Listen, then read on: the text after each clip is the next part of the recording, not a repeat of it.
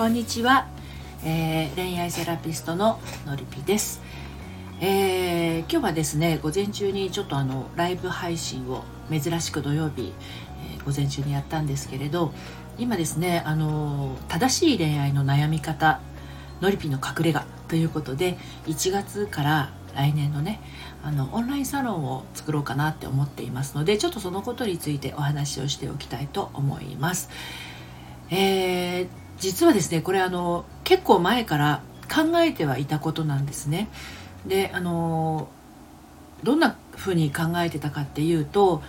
あの婚活再婚活女子を応援したいえあと結婚生活が楽しくなる秘訣を伝えたい。ねとあの、まあ、婚活とか結婚生活だけではなくって、まあ、恋に愛に結婚にそれからまあ離婚再婚そういったあの踏み出す勇気のきっかけを作りたい。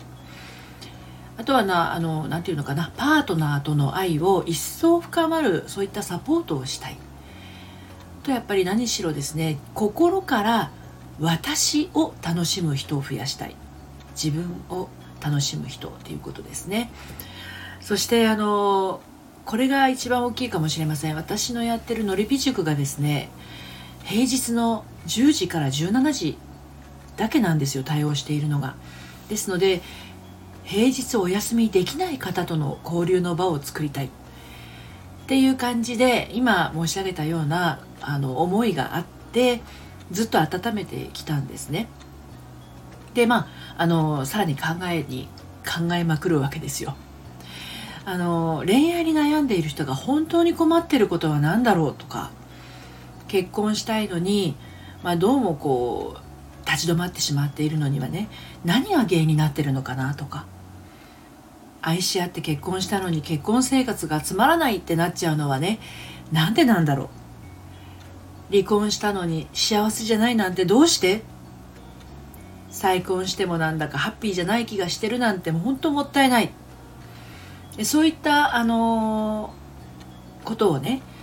なかなかこう生の声で知る機会っていうのがまあのりぴ塾にいらしている塾生の声は聞きますけれども、まあ、そこに至る手前の方々の声を知るきっかけっていうのがあまり私の中で、えー、リサーチ不足というか、まあ、リサーチする場がなかったんですね。ですのでそういった生の声をもっともっと聞きたいなっていうのがあってで聞くだけじゃなくって実際に解消していくえー、そういった場を作れたらなという思いがありました。で私自身がですねあの28歳で最初の結婚しているんですけれど、まあ、出会って5日でプロポーズをされて半年後に入籍しているという、まあ、割とスピード結婚の部類に入るんじゃないかなと思うんです。で、まあ、その後子供2人設けてただ結婚11年目ですね40歳の時にあの専業主婦から2児を連れて離婚という形をとっています。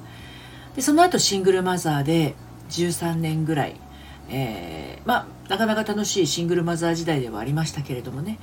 そういった時期を経て、まあ、あの53歳の時に再婚をしていると。8歳年下の初婚の旦那さんと再婚をしているという経緯があるんですね。はい。ですので、まあ、そういった経験とあとはあの心理学をあの学んでおりますので、まあ、そういった面から、えー、今悩んでいる方のお力になれるんじゃないかなということでのりぴ塾をあの開いて4年ぐらい経つんですけれどもね、はい。まあ、でもオンラインサロンで、えーまあ、こう一人でも心が緩んでねあの自分が自分で良かったなって思えるような方が増えていただければそれに越したことはありませんのでいよいよね勇気を出してオンラインサロンを開いていこうというところなんです。で私自身ですね結婚離婚再婚をして気づいたことがあのいくつかあるんですけれど、まあ、その中でも大きく一つあるのが悩んでいる時間が長ければ長いほど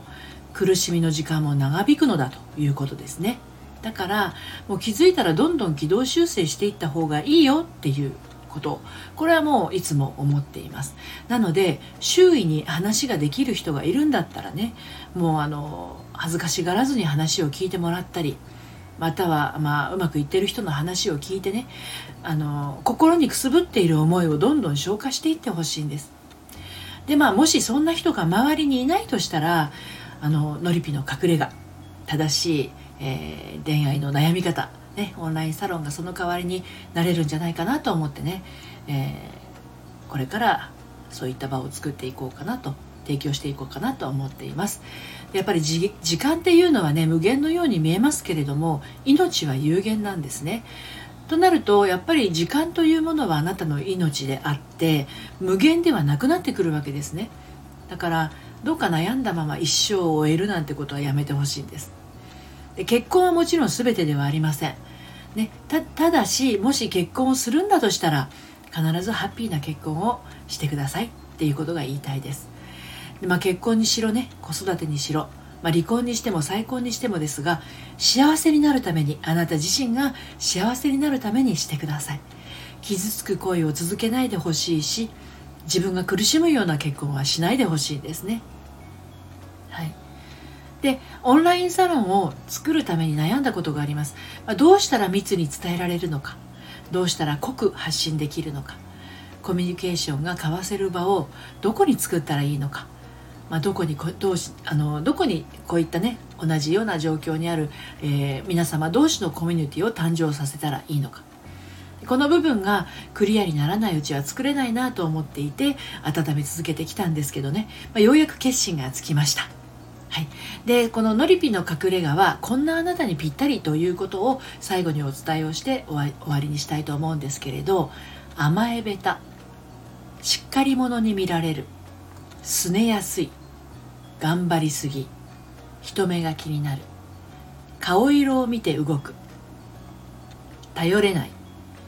言いたいことが言えない楽しいがわからない一人で抱えがち。チカチ頭。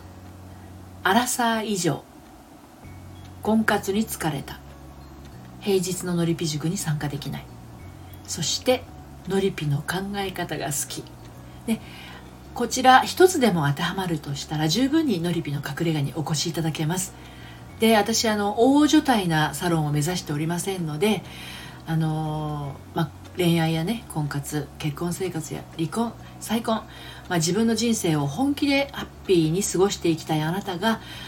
のりぴの隠れ家に入っててよかったとなれるようなそんなオンラインサロンを作っていきます。で最初はね LINE から5名様ぐらいを目安に定員を設けて募集つもりするつもりでいますのであのどうぞねご興味がありましたら LINE の方にまずご登録をしてお待ちいただければなと思います。でコンテンツはですね、まあ、メンバーさんの交流ですとかサロンの限定配信サロン限定の悩み相談サロン限定の講座サロン限定のお茶会。で今コロナの状況がこんなですけどサロン限定のオフ会。あとはあのこののりびの隠れ家でしか、え